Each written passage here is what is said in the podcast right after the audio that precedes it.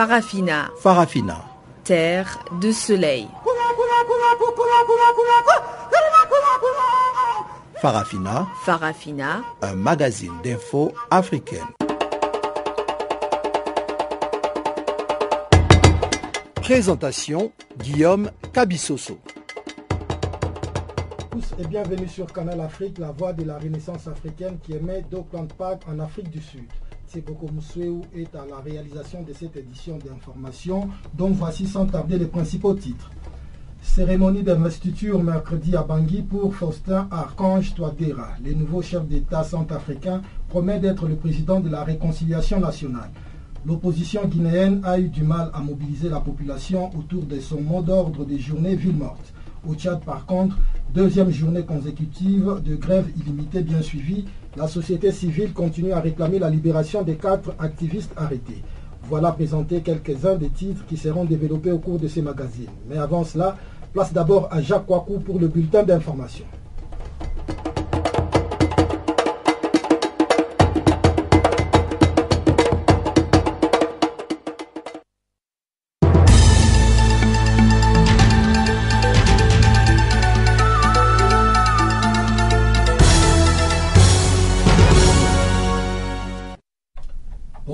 Commençons par le Burundi. Une attaque à la grenade contre un bus de la police fait sept blessés.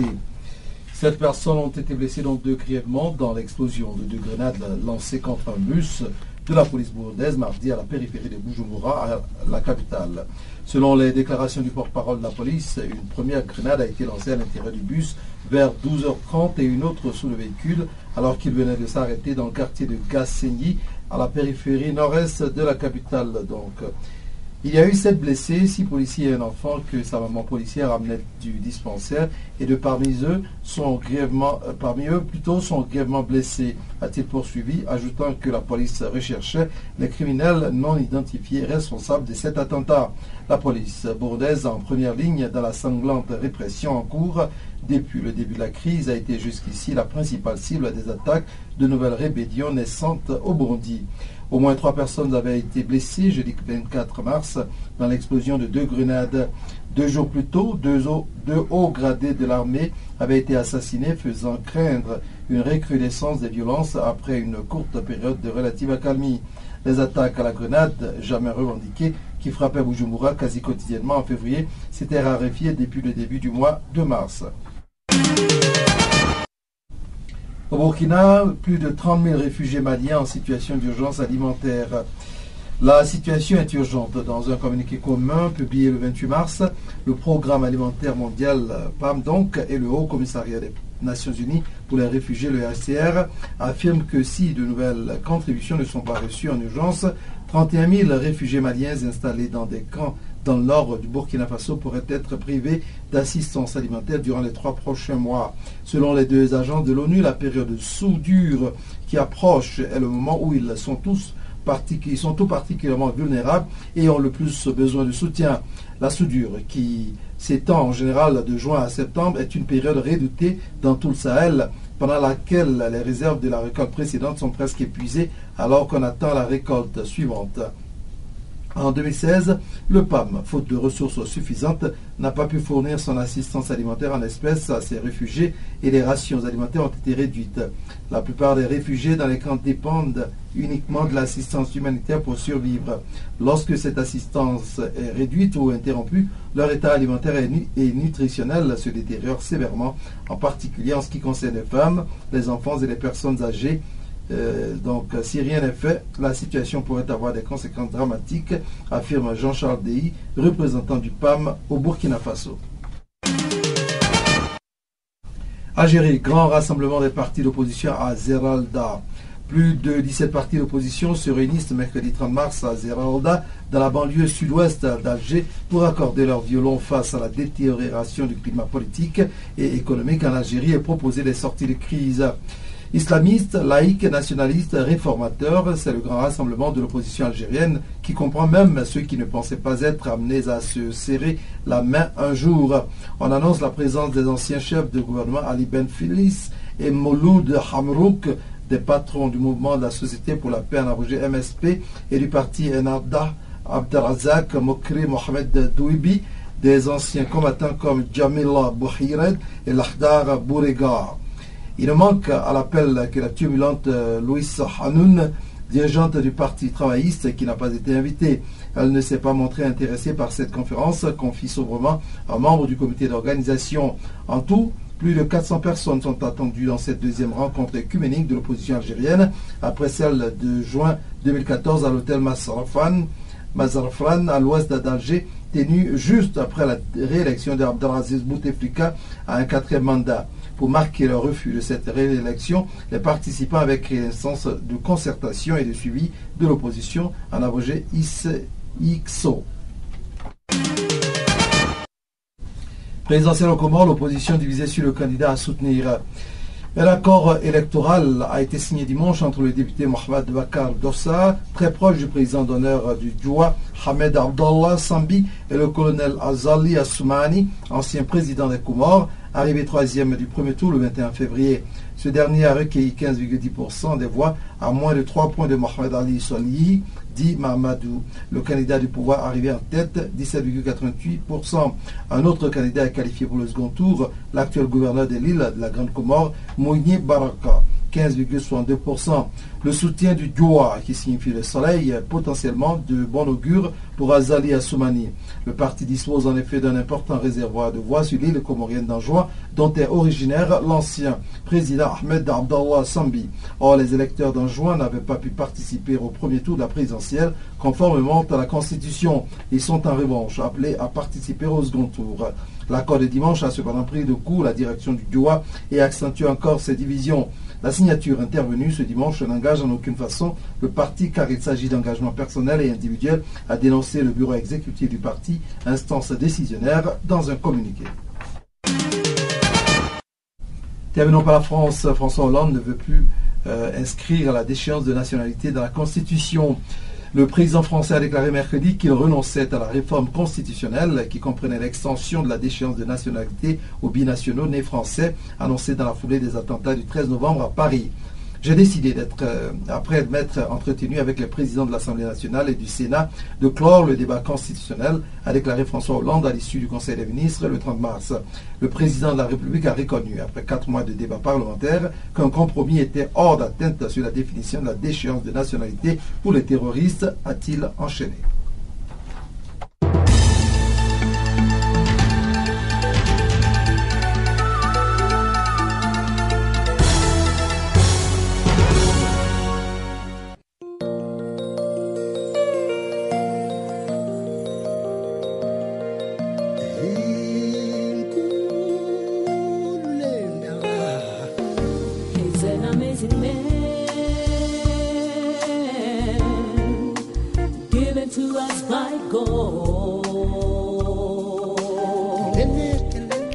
Channel Africa, la voix de la renaissance africaine. Écrivez-nous sur notre page Facebook Channel Africa. Faites-nous des tweets French Farafina ou bien Channel Africa 1.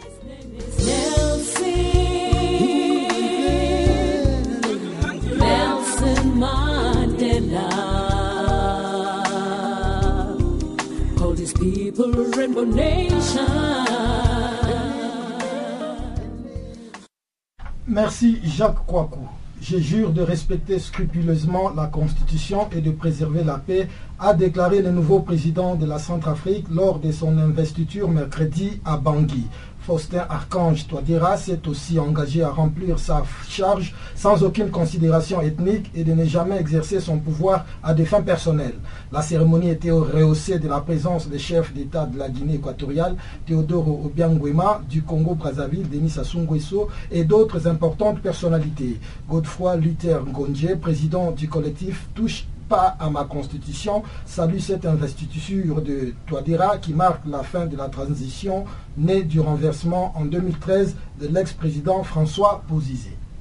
Ce que nous avons pu observer euh, de cette cérémonie solennelle qui euh, marque notamment le retour à la légalité constitutionnelle, c'est d'abord l'engouement et la détermination des pays voisins, du peuple centrafricain qui a la hâte de revenir à la légalité constitutionnelle. C'est la première démarche. Et nous voudrons à ce titre rendre particulièrement hommage à tous les martyrs et à la communauté internationale et au peuple centrafricain qui, malgré le séisme politique qui a secoué et qui a ébranlé la machine étatique, est resté déterminé et serein pour revenir à la légalité constitutionnelle. Voilà notre première appréhension que nous pouvons faire par rapport à cette cérémonie qui marque aujourd'hui le retour à l'égalité constitutionnelle. Et dans le discours du président, bon, il a promis euh, respecter la Constitution, il a promis euh, ramener le pays à une certaine stabilité. Est-ce que vous pensez que ce sont des choses qui seront faciles quand on sait qu'il hérite d'un pays pratiquement en ruine?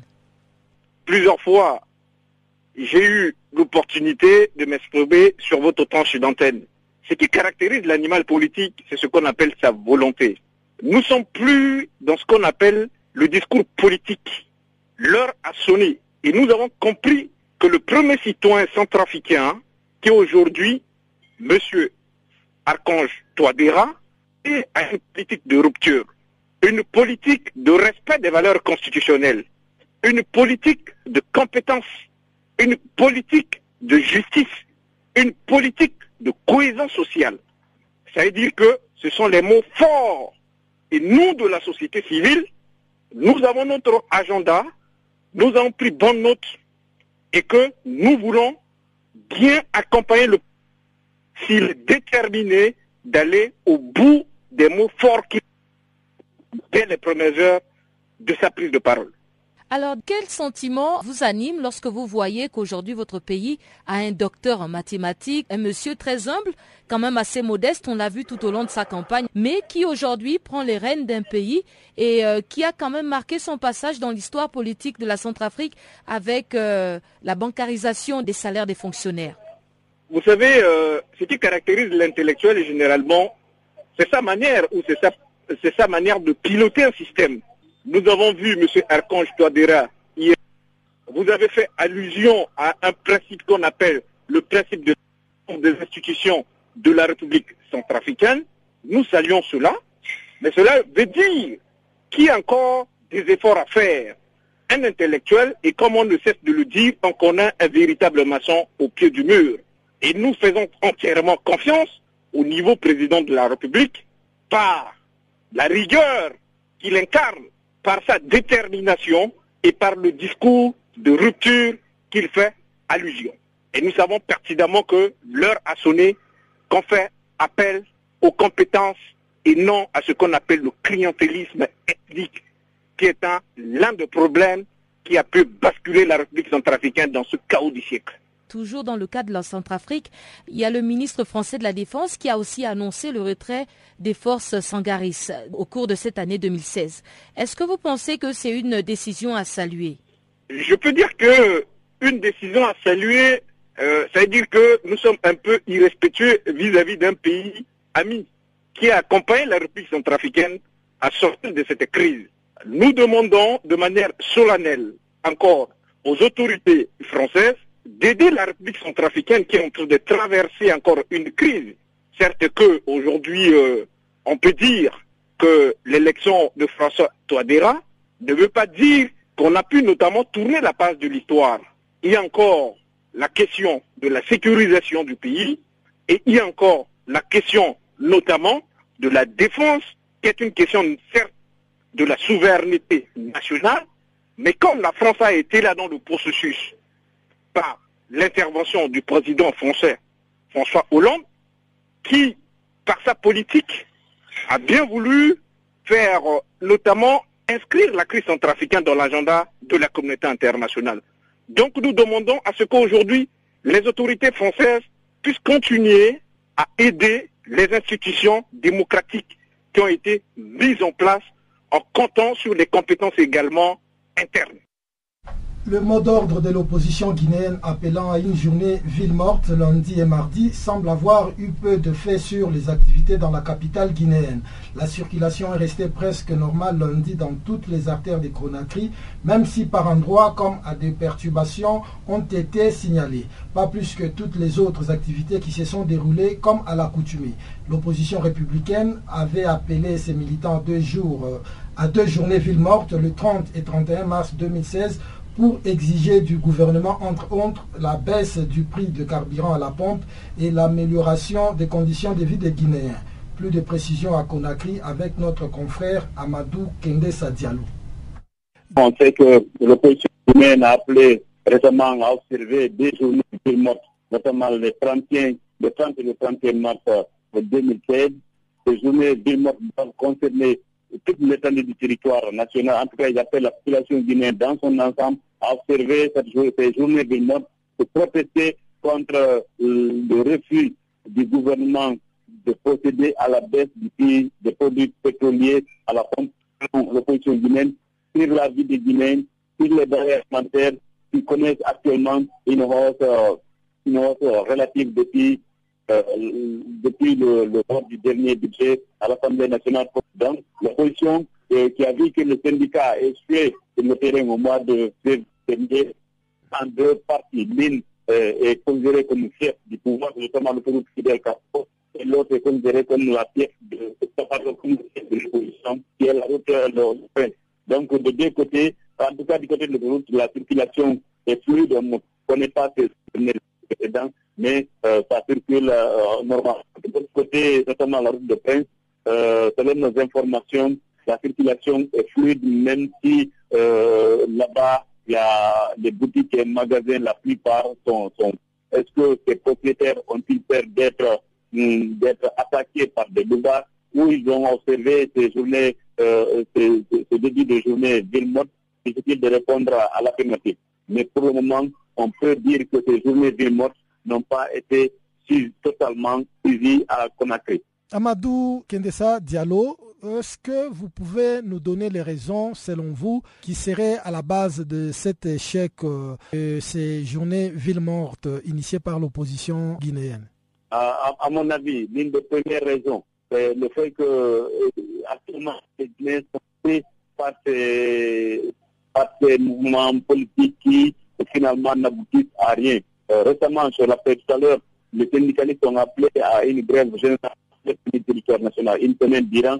Et après une semaine, il n'y a pas eu de cause. Les, citoyens attendaient que le prix du carburant soit revu à la baisse. Mais malheureusement, les syndicats ont déçu. Et donc, aujourd'hui, il est difficile euh, de croire à ceux-là qui, qui pensent dans l'opposition ou dans les autres structures, notamment la société civile ou les syndicats, qui parlent on estime qu'ils sont tous corrompus et que euh, c'est une perte de temps de position ou de syndicats.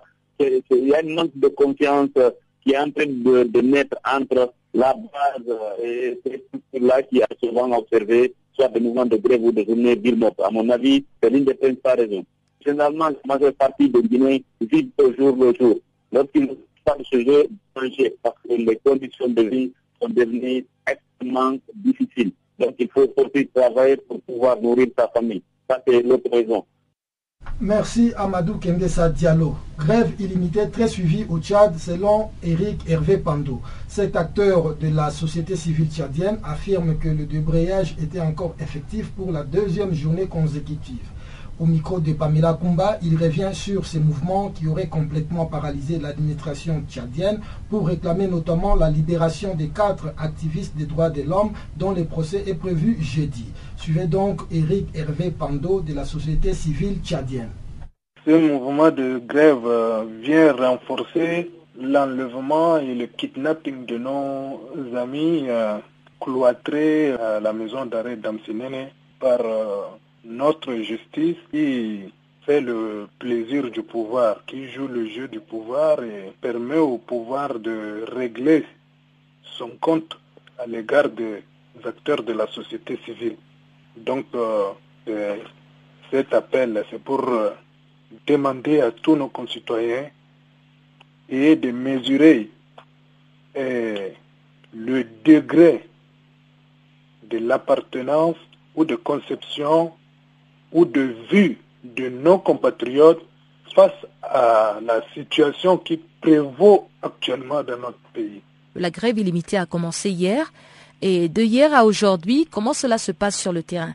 Est-ce qu'il y a un service minimum qui est quand même euh, assuré, par exemple dans les centres de santé, les hôpitaux ou bien les commissariats, ou bien c'est vraiment une grève illimitée qui paralyse complètement toute l'administration et les différents services du pays? A paralysé les hôpitaux, euh, même les marchés, à savoir le marché central d'Injamena et le grand marché, le marché des milles avait reçu un coup aussi. Et, euh, donc, euh, tous les commerçants de ce marché-là observaient ce mot d'ordre de grève. Dans certaines institutions étatiques, les trois quarts des employés ont observé scrupuleusement ce mot d'ordre de grève. Et les quelques responsables, avec leurs acolytes, leurs complices, qui sont là tout le temps à leur comporter des mensonges, euh, pour semer la discordance entre eux-mêmes les employés, ce sont ces groupuscules-là qui s'y trouvent. Donc euh, le mot d'ordre a été suivi à 90% dans toutes les institutions publiques, parapubliques et étatiques. Dommage que le gouvernement n'a jamais reconnu ces erreurs dans notre pays. Et il clame toujours euh, la victoire alors que sur le terrain, c'est tout à fait le contraire.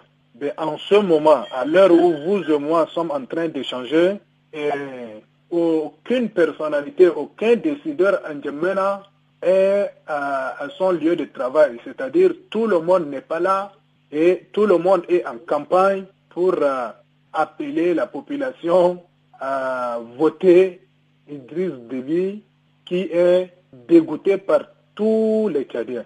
Donc, c'est un temps mort dans l'administration et c'est un temps de folklore dans tout le pays. C'est-à-dire les grandes personnalités de notre pays jonchent les rues, les stades, les places de l'indépendance pour appeler nos compatriotes à voter Idriss Déby. La population leur profère son mécontentement, son ras-le-bol à vive voix. Donc c'est ça ce, qui, euh, euh, ce que nous vivons aujourd'hui au pays.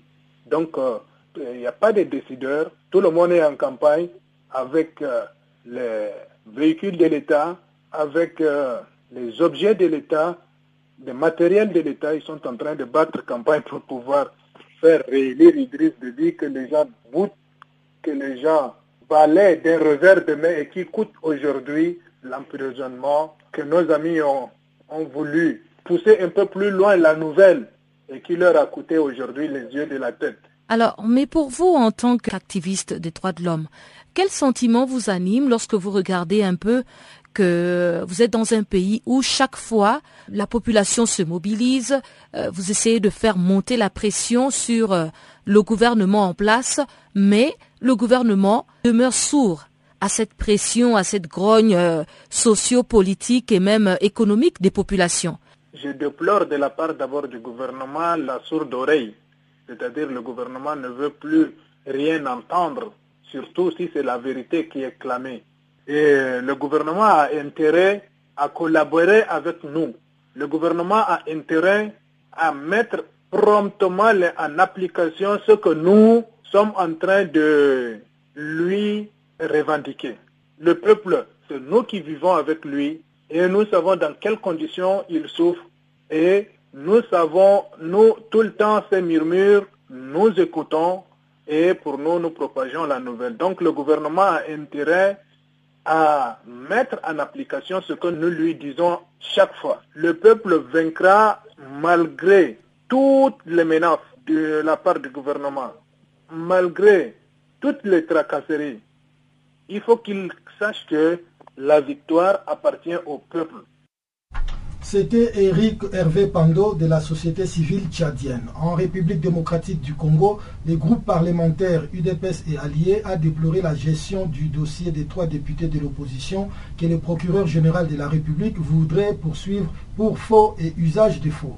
Dans une déclaration lue mardi au Palais du Peuple, siège du Parlement, ces élus ont fait savoir que l'Assemblée nationale avait déjà décidé la mise en place d'une commission d'enquête alors que le bureau de la Chambre basse du Parlement vient d'autoriser l'instruction de cette affaire. Pour Joseph Olengankoy, président des Forces novatrices pour l'Union et la Solidarité, il ne s'agit là que de manœuvre du pouvoir dans sa stratégie de vouloir museler l'opposition ma position, c'est vraiment une considération de voir que euh, M. Kabila et tous ses parlementaires sont dans une logique de violation et des lois et des constitutions et même des principes le plus élémentaires et qui sont connus à des valeurs universelles. Par exemple, la procédure pour le lever d'immunité des parlementaires est, bien établie par les règlements d'ordre.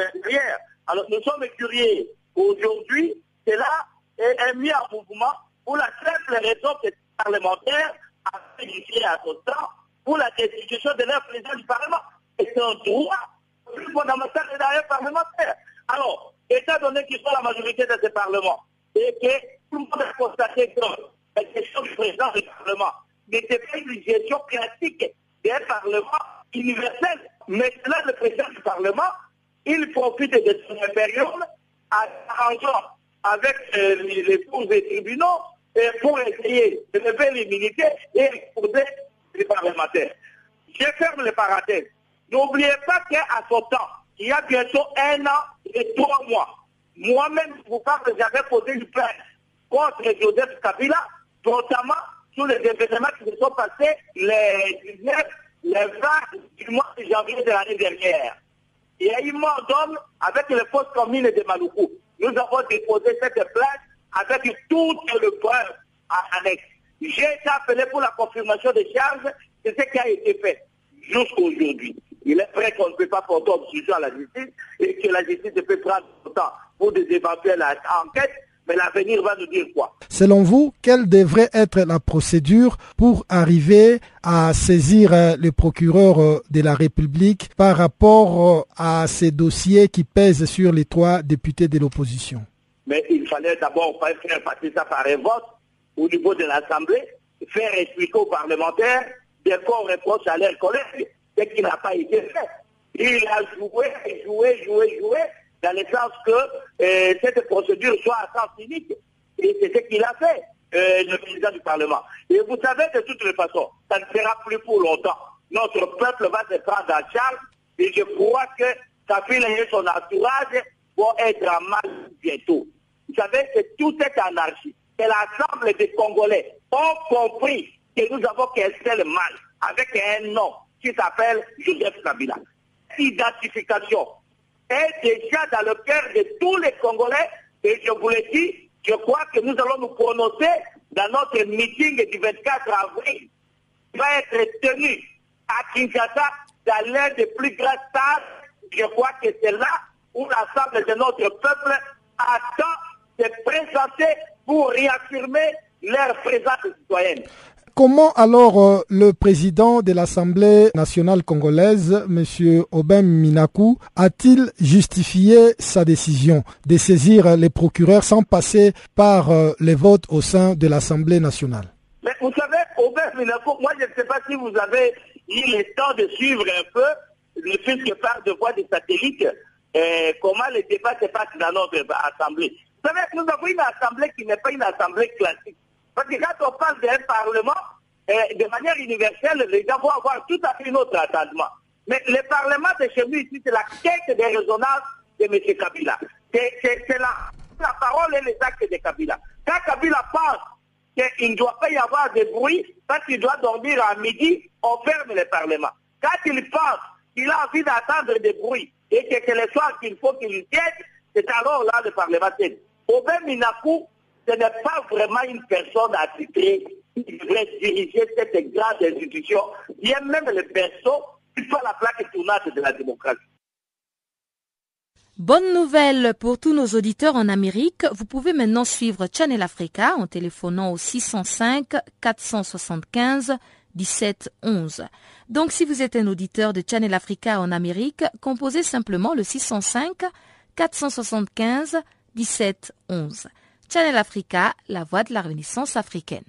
Avec Chanceline Louraquois, nous allons à présent jeter un coup d'œil sur ce qui fait l'actualité dans le monde économique.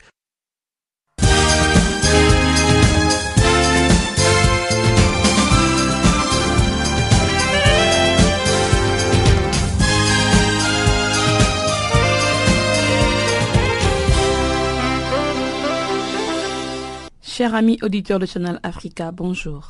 Nous ouvrons notre bulletin économique au Sénégal. La municipalité d'Indiaganiao prévoit ce mercredi d'électrifier ses 38 villages grâce à l'énergie solaire.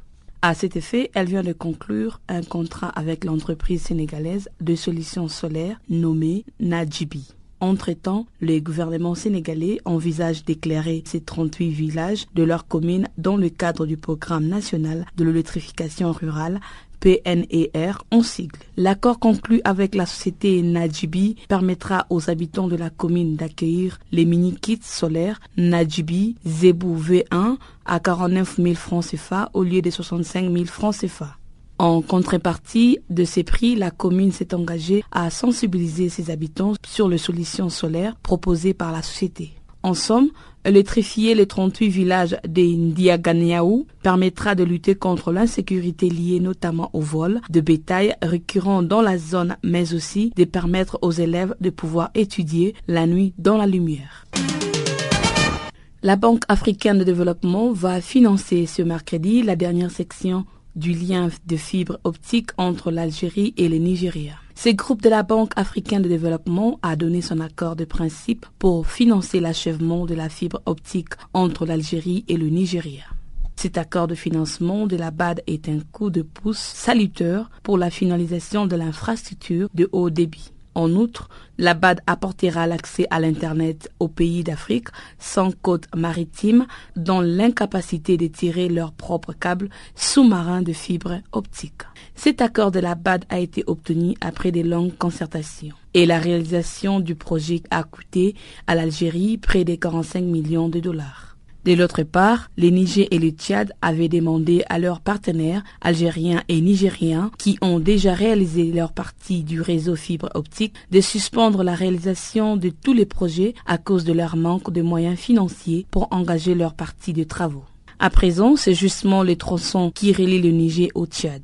Et ces tronçons n'est pas encore réalisé. Il bloque l'achèvement du projet de liaison par fibre optique entre Alger et Abuja. Dans le sud du Soudan, l'opérateur de téléphonie mobile MTN a décidé ce mercredi de réduire ses effectifs. À cet effet, l'entreprise MTN l'a prise suite au conflit armé qui perdure dans le pays et auquel s'ajoute la crise économique. À ce sujet, MTN compte aussi d'annuler ses plans d'expansion dans le pays. MTN révèle avoir investi plus de 170 millions de dollars sans réaliser de profits au sud du Soudan. D'après Kumbulanin Glomo, le directeur de service d'entreprise de MTN au sud du Soudan, le choix des clients est évident et qu'il est de ce fait difficile pour l'entreprise MTN de poursuivre ses opérations comme avant. Ensuite, pour la réduction de son effectif, MTN prévoit concrètement de baisser sa force de travail de 45%. Au total, sur le 170 employés que compte l'entreprise, 80 seront bientôt remerciés. Le directeur de service d'entreprise de MTN au sud du Soudan, Kumbulani Dlomo, affirme que MTN ne progresse plus comme avant. Il déclare, je cite, Nous essayons autant que possible de faire ce que nous pouvons pour qu'à la fin de la journée, nous ne nous trouvions pas dans une position où nous devons fermer l'entreprise. Fin de citation. Il ajoute aussi que si l'économie ne change pas et que si les dollars continuent de faire ce qu'il fait, MTN va plus survivre au sud du Soudan. Il conclut en disant Nous avons vu notre base des consommateurs Les gens doivent maintenant choisir entre acheter un téléphone et acheter du crédit, de communication. En plus, penser à acheter du pain. Fin de citation. Bref, MTN révèle avoir investi plus de 170 millions de dollars et sans réaliser de profit au sud du Soudan. Le Portugal devrait recevoir une cargaison de gaz naturel liquéfié en provenance du Nigeria dans quelques jours. À cet égard, une cargaison de 141 000 CBM de Genel a quitté mardi l'usine de traitement de gaz de l'île de Bonny pour rejoindre d'ici le 5 avril prochain le terminal de Genel de Sine au Portugal. À ces propos, le Portugal pourrait même multiplier ses importations de Genel nigérien. L'usine de Genel de Bonny Island a la capacité de produire 22 mètres de Genève à partir de trains, alors que le terminal gazier de Sine, situé sur la côte atlantique du Portugal dans la zone industrielle du port de Sine, a une capacité d'émission nominale de 600 mètres cubes par heure avec une capacité maximale de 900 mètres cubes par heure. Le Portugal a décidé de tourner le dos aux importations russes. Les plus gros importateurs du gaz du Nigeria sont la France, le Portugal, l'Italie et l'Espagne.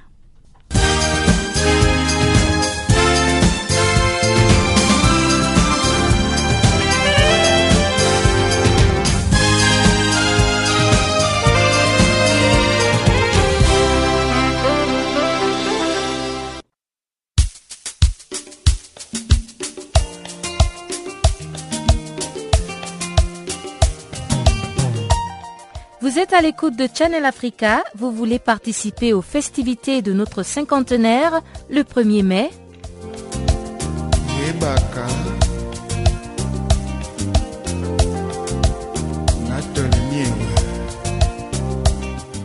Envoyez-nous vos vœux d'anniversaire sur www.channelafrica.co.za, sur notre page Facebook Channel Africa, Twitter, Channel Africa 1 et French Farafina.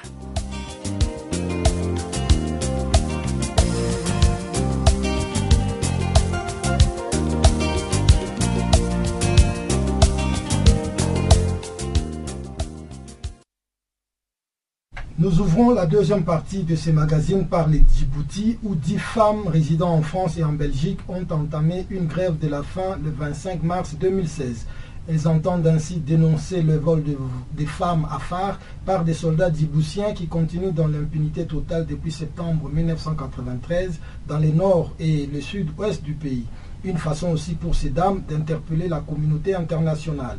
Sabine Salmon, présidente de l'Association des femmes solidaires, nous en parle. Cette grève de la faim entamée par euh, dix djiboutiennes a commencé le, 25 mars. Elles entament leur euh, sixième jour de grève euh, de la faim. Et il y a cinq femmes de France et cinq femmes de, Belgique parmi elles. Et leur message, c'est de dire stop à l'impunité face aux viols commis par l'armée djiboutienne à Djibouti. Alors, mais c'est un viol collectif ou bien c'était dans des circonstances particulières où il y a eu ce viol? Pas du tout. Il y a des viols qui sont perpétrés depuis euh, la première guerre civile en 1991. Les premiers viols ont commencé en 92 et ils se font, ils continuent de se faire aujourd'hui encore, puisqu'il y a 15 jours, deux autres femmes ont été, euh, violées, des femmes phare, donc vivant à Djibouti, qui sont des femmes qui sont, on a des bergères, on a des femmes qui sont violées lorsqu'elles vont chercher de l'eau. Donc ce ne sont pas des viols collectifs, on va dire dans le sens où euh, il y aurait une descente de militaires dans un village. Non, ce sont des, des viols qui sont faits sur une ou deux femmes de temps en temps. Et, euh, et donc ça, depuis 92, en toute impunité. C'est-à-dire que ces femmes, même si elles vont déposer plainte, les plaintes ne sont pas enregistrées à la gendarmerie.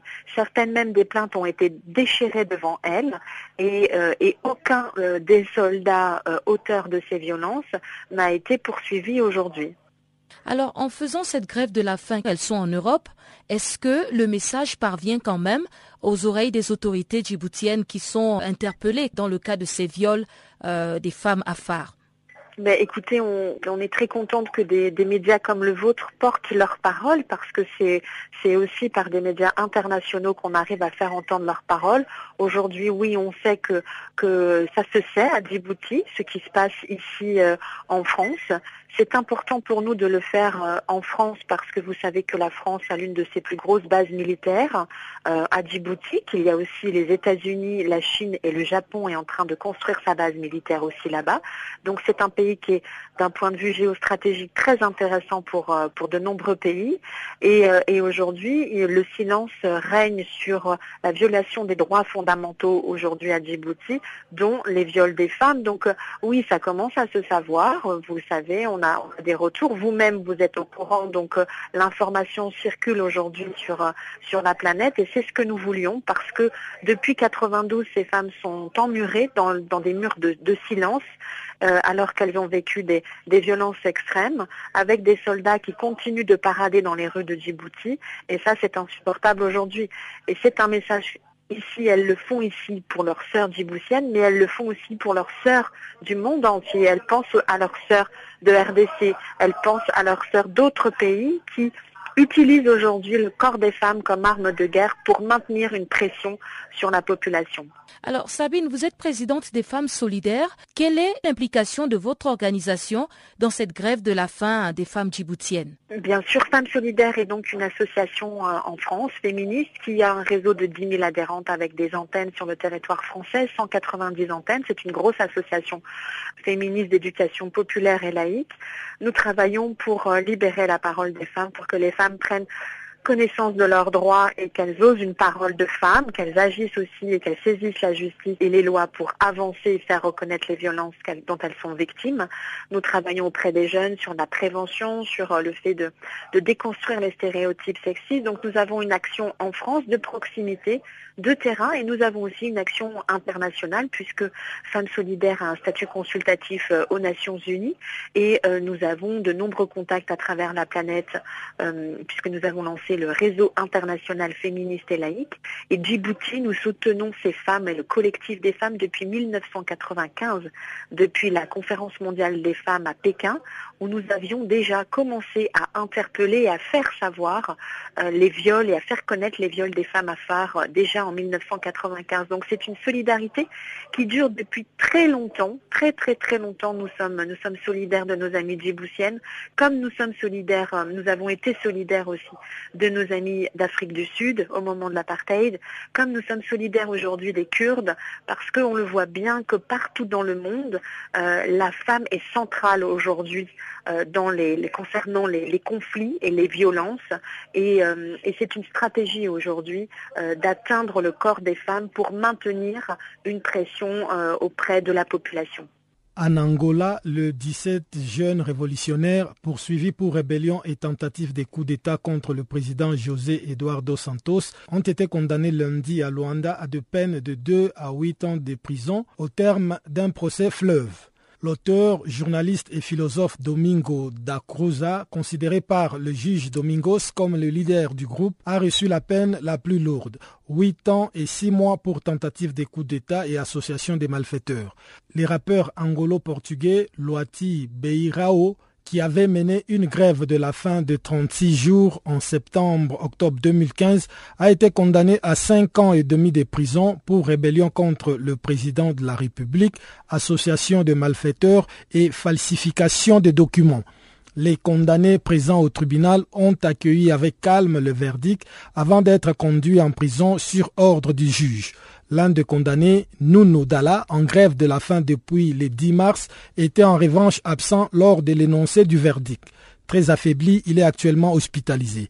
Michel Francisco, un avocat représentant dix des accusés, a immédiatement annoncé son intention de faire appel du jugement. L'origine de l'affaire remonte au 20 juin dernier lorsque les jeunes gens ont été pris en flagrant délit de lecture d'un livre comme ont ironisé leurs avocats. Ils étaient réunis dans une maison du quartier Villa Alice à Luanda pour disserter sur les derniers ouvrages de Domingos de da Cruza outil pour détruire un dictateur et éviter une nouvelle dictature, philosophie politique de libération de l'Angola. Un ouvrage inspiré des écrits de l'universitaire et pacifiste américain Jen Sharp, théoricien mondialement connu de la non-violence et de la résistance civile. Les conspirateurs ont été immédiatement incarcérés. Cinq jours plus tard, ils étaient officiellement inculpés des tentatives de coup d'État. Peu après, ils furent accusés de fomenter des actes conduisant à la rébellion, au désordre public et d'agression sur le président de la République. Ce procès a mis en évidence les fragilités d'un régime de plus en plus contesté par sa jeunesse. Le tribunal a par exemple été incapable depuis février de faire venir à la barre la plupart des 50 membres mentionnés dans une liste dite du gouvernement du salut national. Ce texte écrit par l'avocat angolais Albano Pedro a été publié comme une blague sur son compte Facebook et n'est pas l'œuvre de revue la représentante du parquet, Isabelle Fansoni, qui avait demandé et obtenu que les accusés bénéficient à partir de la mi-décembre du régime de prison domiciliaire, reprochait en effet aux autres de n'avoir, lors du procès, répondu à aucune question du juge ou du parquet. Le chef de l'État angolais, José Eduardo Santos, a par ailleurs annoncé le 11 mars qu'il quitterait la vie politique en 2018 après un règne de 39 ans au cours duquel il aura constamment renforcé son pouvoir et durci la répression contre l'opposition. Les combats dans des zones auparavant pacifiques de l'État de l'Ouest Équateur au Soudan du Sud ont continué de forcer des milliers de personnes à fuir vers la République démocratique du Congo et l'Ouganda. Maintenant, c'est une aggravation de l'insécurité alimentaire dans les États du nord-ouest du Soudan du Sud qui pousse des milliers de civils à se réfugier au Soudan voisin. Plus de détails avec Alpha Diallo de la radio des Nations Unies. Au départ, les civils sud-soudanais fuyaient les combats entre partisans du président Salva Kiir et de l'ancien vice-président Rick Machar, qui sont parfois transformés en tensions intercommunautaires. Ces personnes vulnérables victimes des conflits sont également les plus affectées par l'insécurité alimentaire. L'aggravation de cette insécurité alimentaire et les troubles croissants observés notamment dans les États du nord-ouest du Soudan du Sud ont entraîné depuis fin janvier la fuite de 38 000 personnes au Soudan voisin. Les autorités de Khartoum, qui s'attendent à un afflux beaucoup plus important, soulignent ainsi la présence de plus de 5000 Sud-Soudanais dans l'état du Kordofan occidental et plus de 2000 nouvelles arrivées au sud du Darfour. Le Haut Commissariat de l'ONU pour les réfugiés table d'ailleurs sur de nouveaux mouvements de population en raison de la dégradation de la situation nutritionnelle dans le Haut-Nil, à Warap et au nord de Bargazal. À ce stade, ils sont presque 200 000 Sud-Soudanais à se réfugier au Soudan pour échapper aux violences, aux persécutions et aux pénuries de nourriture dans différentes parties de leur pays. Indépendant depuis juillet 2011, le Soudan du Sud a sombré dans une guerre civile depuis décembre 2013 et plus de 2,3 millions de personnes ont été par la suite cherchées de Ségel, dont près de 680 000 qui sont réfugiés dans les pays voisins. Alpha Diallo, Genève pour le Radio des Nations Unies.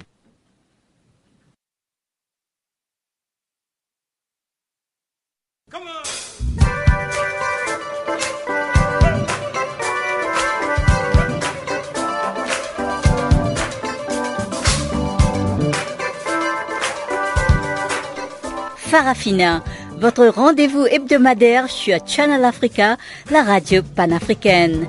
Farafina, votre programme des actualités en langue française sur Channel Africa.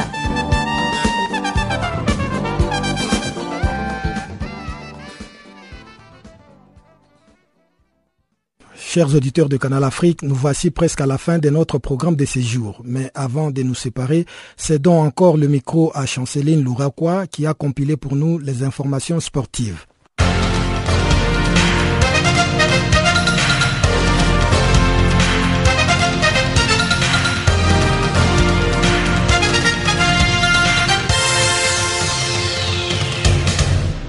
Chers auditeurs de Channel Africa, bonjour. Notre bulletin commence au Sénégal, qualifié pour la Cannes 2017 au Gabon grâce à une nouvelle victoire mardi contre le Niger de buts à 1.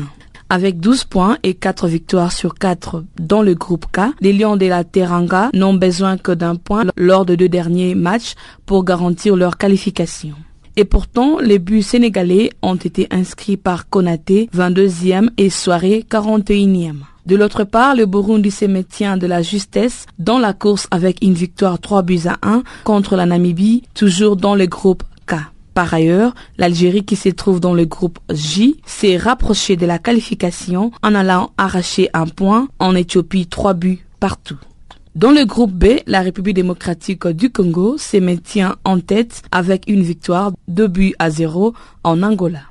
Ce but ont été marqués grâce à Joël Kimwaki et Johnny Bolingi. Malgré le retour en sélection togolaise de l'attaquant Emmanuel Adebayor, les Togo a fait un match nul, zéro but partout, face à la Tunisie dans le groupe A. Le surprenant Liberia prend la tête du groupe A après sa victoire 5 buts à 0 contre Djibouti. Dans le groupe D, l'Ouganda et les Burkina Faso restent au coude à coude en tête du groupe après un match nul, 0 but partout. À noter que les premiers de chaque groupe décrocheront leur qualification pour la Cannes 2017, y compris le deux meilleurs deuxième. Voici le résultat des éliminatoires de la Cannes 2017 du match joué le mardi soir lorsque l'Égypte affrontait le Nigeria, la Côte d'Ivoire s'est déplacée au Soudan et l'Afrique du Sud recevait le Cameroun. Dans le groupe B, l'Angola a joué contre la République démocratique du Congo, 0 but à 2. Et pour le groupe D, l'Ouganda s'est opposé au Burkina Faso, 0 but partout. Dans le groupe G, l'Égypte a battu le Nigeria, 1 but à 0. Et dans le groupe H, le Rwanda s'est opposé à la Maurice, 5 buts à 0. Pour le groupe I, le Soudan a fait match nul avec la Côte d'Ivoire, un but partout. Dans le groupe J, l'Éthiopie a joué un match nul contre l'Algérie, 3 buts partout. Les Lesotho s'est imposé aux Seychelles, 2 buts à 1. De son côté du groupe K, le Niger a joué contre le Sénégal un but à deux. Enfin, dans le groupe AM, l'Afrique du Sud a fait match nul contre le Cameroun, zéro but partout. La Gambie s'est aussi opposée à la Mauritanie, zéro but partout. Le mardi, la Guinée a gagné 2 buts à 1 contre le Malawi lors des éliminatoires de la Cannes 2017. À cet effet, la Guinée a 3 points de moins que le premier du groupe, les Zimbabwe, et deux jeux restants. C'est grâce à Idrissa Silla, à la 60e minute, que la Guinée a marqué à nouveau dans la seconde partie du jeu. Cette victoire permet à la Guinée de se hisser à la deuxième place dans le groupe L avant les Swaziland pour la différence de but. Chuekepo Musoya a offert un but au Malawi à la 32e minute et Mohamed Yatara a égalisé juste avant la mi-temps. À noter que les vainqueurs du groupe seront assurés d'avoir leur place à la finale au Gabon et le deux finalistes le mieux placés étant également admissibles. Au Maroc, c'est à la faveur de leur double victoire face aux requins bleus du Cap Vert que les Lions de l'Atlas ont décroché leur qualification à la Cannes 2017. Le Maroc est ainsi la première équipe à se qualifier sur le terrain pour la prochaine Cannes parce qu'il compte 12 points contre 6 pour le requin bleu. Et même s'ils perdent les deux matchs restants, les hommes d'Hervé Renard auront toujours une meilleure différence particulière. Hervé Renard, double champion d'Afrique avec respectivement la Zambie et la Côte d'Ivoire, au bout de deux matchs officiels à la tête du Maroc, il a réussi à imposer sa philosophie et sa rigueur.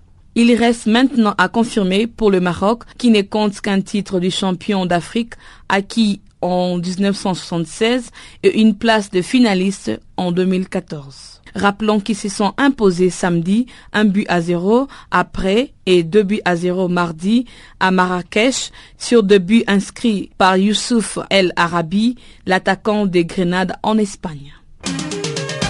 Au Togo, Emmanuel Adebayor est désormais de retour en sélection nationale. Il a finalement décidé de participer aux éliminatoires de la Cannes 2017. Il déclare, je cite, Ensemble, allons chercher cette victoire, les gars. Fin de citation. Adebayor a rejoint l'équipe nationale après des négociations avec les responsables de la Fédération togolais de football. L'attaquant de Crystal Palace avait récemment refusé un appel à jouer pour les éperviers du Togo. À noter que ce sont les responsables de la Fédération togolaise de football, FTF en sigle, qui ont fait changer d'avis à Emmanuel Adebayor. Adebayor n'a pas joué vendredi et l'équipe togolaise a perdu contre la Tunisie. Signalons que la Tunisie, le Togo et le Libéria ont tous six points dans le groupe A de matchs qualificatifs de la Coupe d'Afrique des Nations Cannes 2017 au Gabon.